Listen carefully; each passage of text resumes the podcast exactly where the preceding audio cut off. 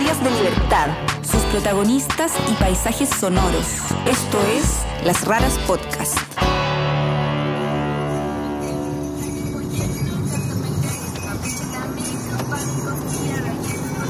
Vamos camino a Puente Alto, a la Ruca de Huechequeché, a juntarnos con sus integrantes para conocernos y empezar a hacer algunas entrevistas.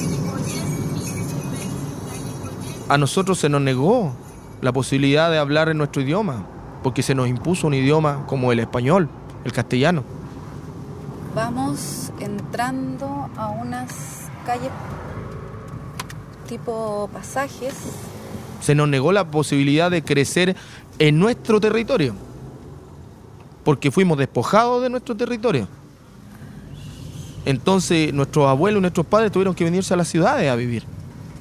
Ah, mira, por ahí Martín, mira ahí se ve una la bandera, la bandera mapuche. Medio mal traer, pero flameando. Se nos negó la posibilidad de crecer sin violencia. Pero los jóvenes hoy día decimos, no, ya no más, eso se acabó. La puerta está abierta, así que ya deben estar acá.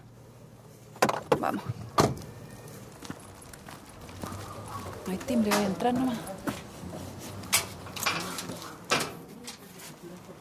Hola. Hola. ¿Cómo están? Bien, gracias. Los hijos de los hijos de los hijos de los mapuches que han tenido que dejar sus comunidades originarias en la Araucanía crecieron muchas veces sin saber de dónde vienen. Sus familias perdieron su idioma y sus costumbres en el camino entre su territorio ancestral, ocupado por el Estado chileno desde la segunda mitad del siglo XIX, y la búsqueda de una mejor calidad de vida en la ciudad.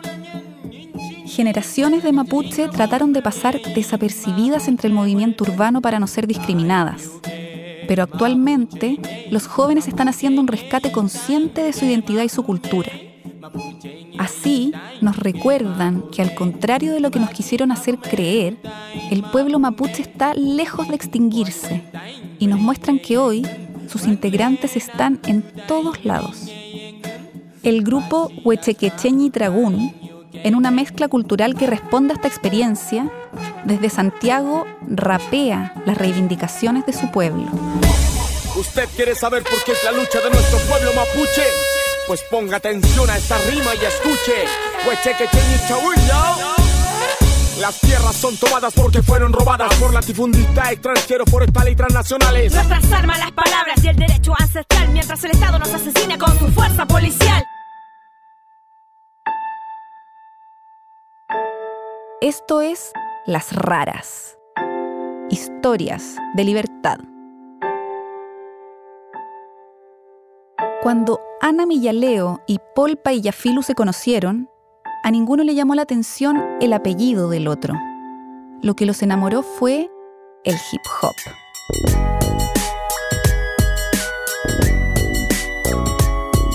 Eran los años 90 y en las calles de la comuna de La Florida, al suroriente de Santiago, sonaban los Panteras Negras, Tiro de Gracia y Anita Tijoux con Maquisa. Paul rapeaba en Arte Urbano, un grupo que grabó un disco y alcanzó un cierto éxito local. Ana pertenecía a una banda de raperas donde ella escribía sus primeros temas. Cada uno por su lado sabía que era mapuche. Sus familias se lo habían comentado, pero no mucho más que eso.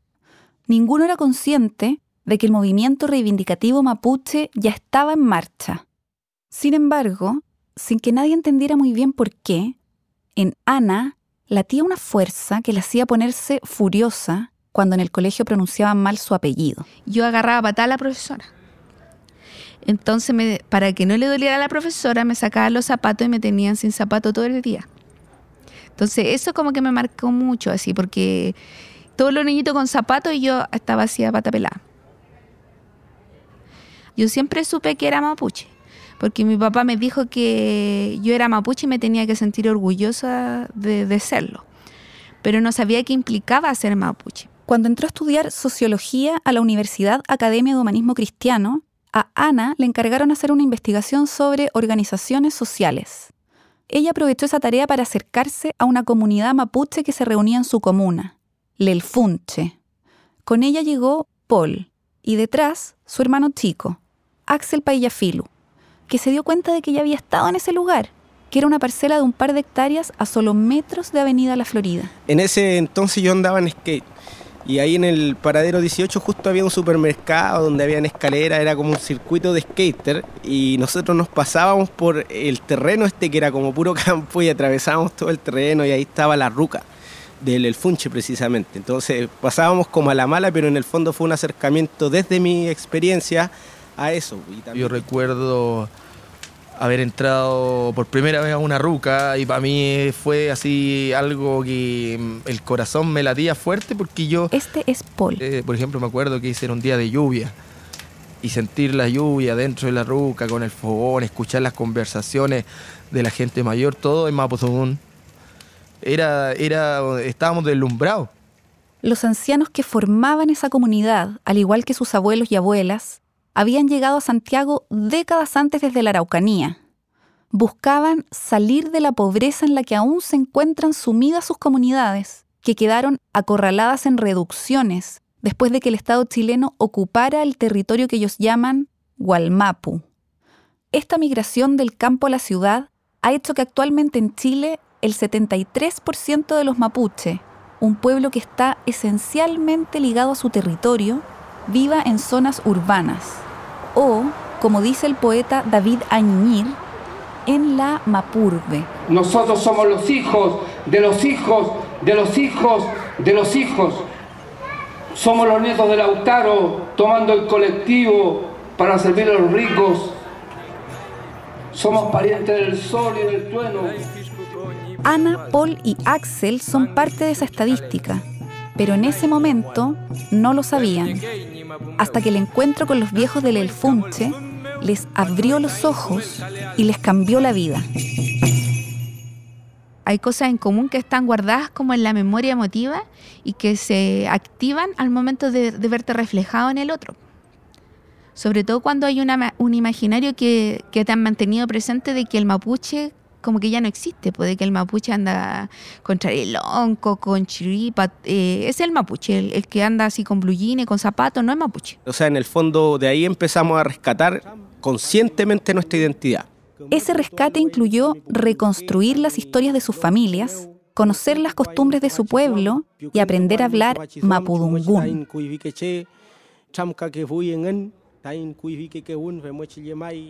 Ahí aprendí que los mapuches no aplauden. Cuando es algo más espiritual, uno hace yo. Cuando uno quiere dar fuerza, hace ya, ya, ya, ya, ya.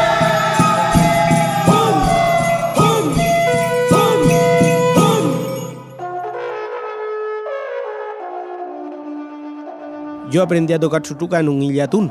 En el primer guillatún que yo fui cuando tenía como 8 o 9 años, yo ahí aprendí a tocar chutuca y fue una experiencia bien eh, espiritual. Y tiene que ver con eso, o sea, uno viene con un rol, viene con un don a veces, ¿cierto? Y que despierta cuando se acerca al mundo mapuche, que es un conocimiento que trae y que es como herencia quizás genética, pero también tiene que ver con su espiritualidad directa. Pero cuando ya llevaban un tiempo yendo a las reuniones de la comunidad y como se usa tradicionalmente, escuchando y aprendiendo en silencio las enseñanzas de los mayores, empezaron a sentir la necesidad de tener su propio espacio. Así que en 2004 crearon el grupo Huechequecheñi Dragún, o la reunión de la gente joven. Su objetivo era atraer a más jóvenes mapuche para que como ellos se acercaran a su cultura. Y para hacerlo, volvieron a un lugar que les era conocido, el rap. Pero esta vez lo mezclaron con lo que habían aprendido sobre los mapuche y sus reivindicaciones. Han despertado los jóvenes mapuche, hacen el llamado, levántate, libérate, que tu loncoraquidam te den fuerza para el huechán, que tu raza te dé orgullo, no te dejes doblegar, que tu pueblo tiene historia, resistencia y voluntad para luchar. En ese territorio el mapuche lleva el mando, así que ponte de comando, vamos recuperando, mapuche despertando, despierta, Peñi, despierta, despierta, también despierta. El primer disco fue una explosión de, de- de sentimiento. Eran los temas muy largos porque uno siempre tenía mucho que decir y todavía tenemos mucho que decir. Pero a los ancianos que ellos tanto respetaban no les gustó nada esta mezcla. Bueno, lo que no me gusta eh, cuando se, se incorporan variados instrumentos y se usan instrumentos mapuche sagrados dentro de una actividad como esa. Para ser mapuche tenemos que tratar de hacer las cosas bien y hacer las cosas como mapuche, no como medio mapuche, medio winca. Eh, a algunos les gustó y a otros no, pues dijeron, no, eso no es mapuche, así directamente. Bueno, para los mayores fue como más chocante porque el tema, no, no, no tanto la música, sino más bien la, la puesta en escena de la música, que tiene que ver cómo nosotros nos subíamos a cantar hip hop vestidos de mapuche. Nosotros pensamos, bueno, vamos a mapuchizar estos estilos. O sea, si cantábamos un reggaetón, no íbamos a decirle, oye, la miencita, sácate la ropa en Mapudungun. No lo íbamos a hacer. Los jóvenes sí se fueron entusiasmando con la música de resistencia de Huechequeché, que con el objetivo de llegar a más gente, al hip hop le fueron sumando no solo el reggaetón, sino también el rock, la salsa, el reggae y la cumbia. A medida que fueron aprendiendo el mapudungún, también lo empezaron a usar en sus canciones, como una forma de conservar y transmitir su lengua.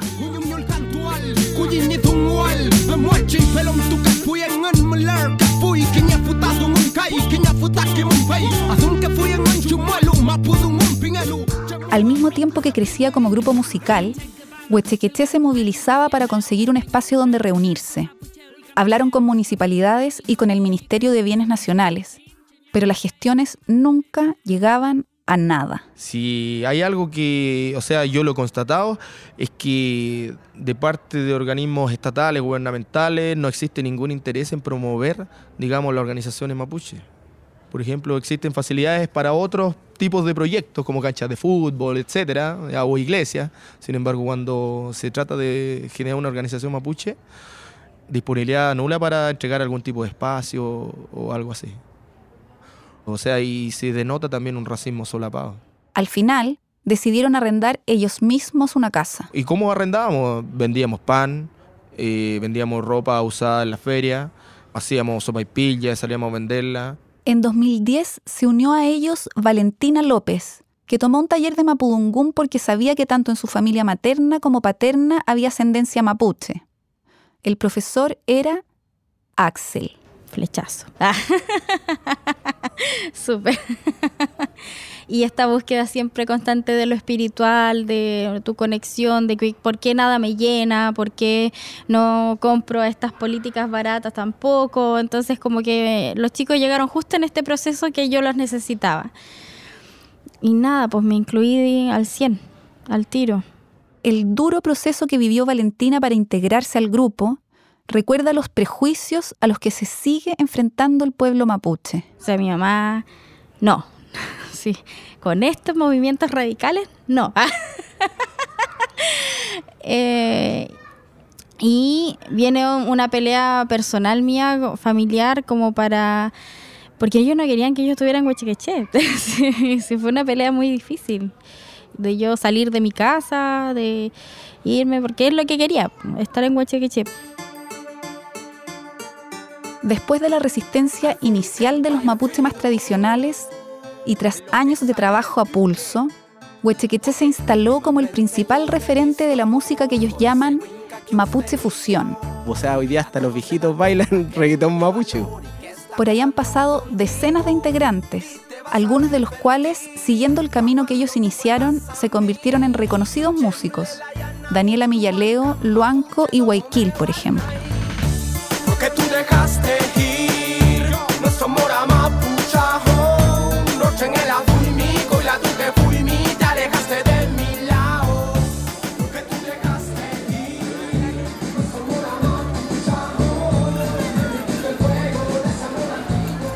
Es en las comunidades mapuche del sur del río Biobío donde han tenido más éxito y los viajes a tocar allá les han permitido recorrer el territorio que su pueblo lucha por recuperar.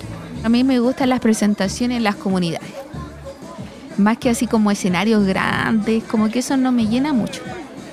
Eh, esas ferias que hay en el campo, que hay un escenario así de madera y va la gente del campo y está vende sus productos y todo. Esas presentaciones me gustan. ¿Qué le parece Huechequeche? Come, come, muy bueno, muy bueno. Admiro mucho a los huechequeche. Aquí estamos recuperando a nuestros niños, a nuestros hijos, con fuerza, con harto Nehuen. Eso es lo que queremos hoy en día, seguir adelante, que renazca nuestro pueblo, nuestra raza. Porque el objetivo que estamos nosotros logrando a este otro lado, donde las condiciones son más precarias, es mucho más grande el valor que hay de poder llegar allá, de poder visitar a nuestra gente, de saber su experiencia de vida, ¿cierto? Y llevarle y transmitirle en el fondo ese Nehuen esa fuerza que lleva la música y que, y que en el fondo es el objetivo de la música finalmente.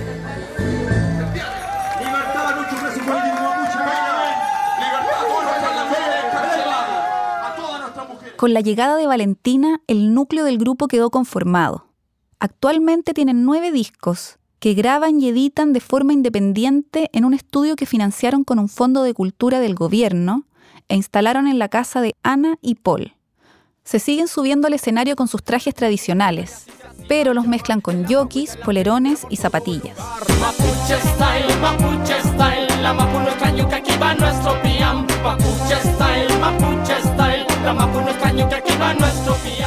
Paul es profesor de música, Axel de historia, Valentina es trabajadora social y Ana, socióloga y magíster en género.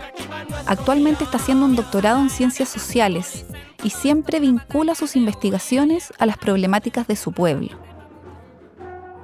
Después de 13 años, consideran a Huechequeché como su lof.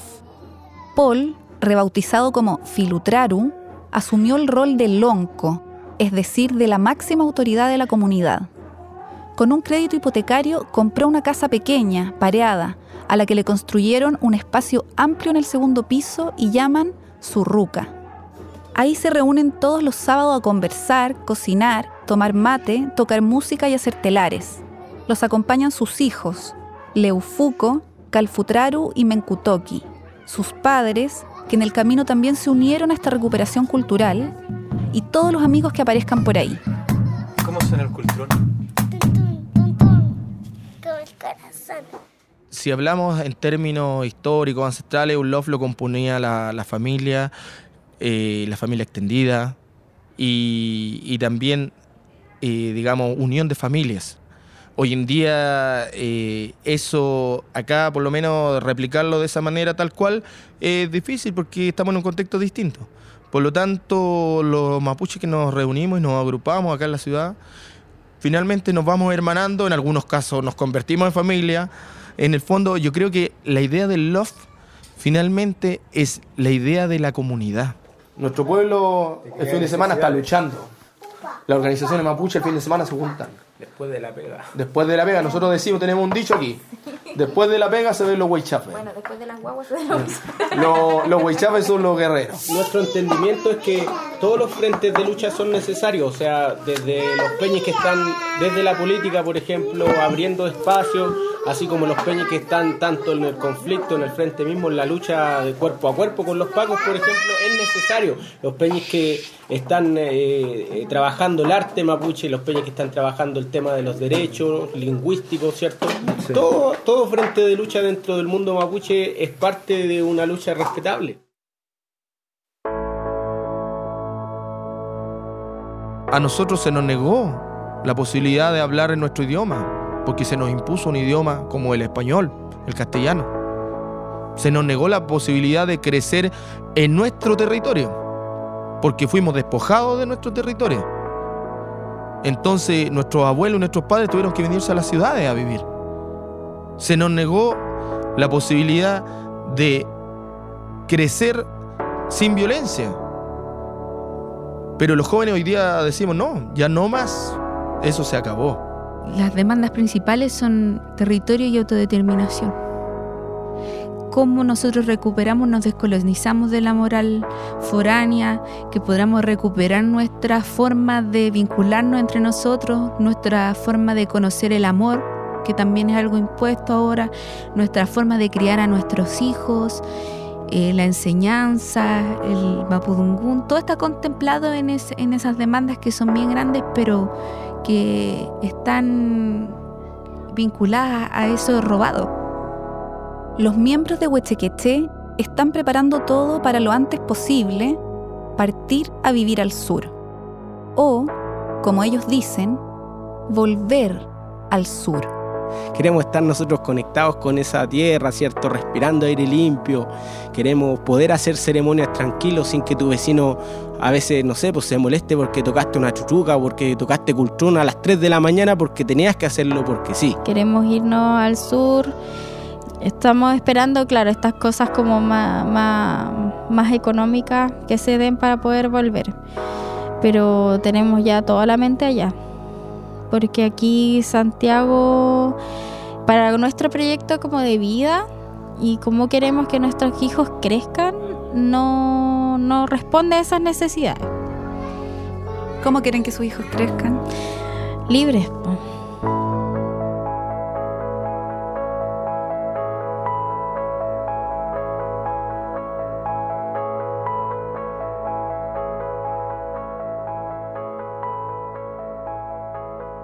El testimonio de la mujer mayor a la que no le gustó la música del grupo pertenece al documental Música Fusión de Judith Affolter. Las raras somos Martín Cruz y Catalina May. Pueden ver fotos y más información sobre nosotros y nuestras historias en lasraraspodcast.com y Las Raras Podcast en Instagram, Facebook y Twitter. Pueden escucharnos en Google Podcasts, Spotify, Apple Podcasts o donde prefieran escuchar sus podcasts.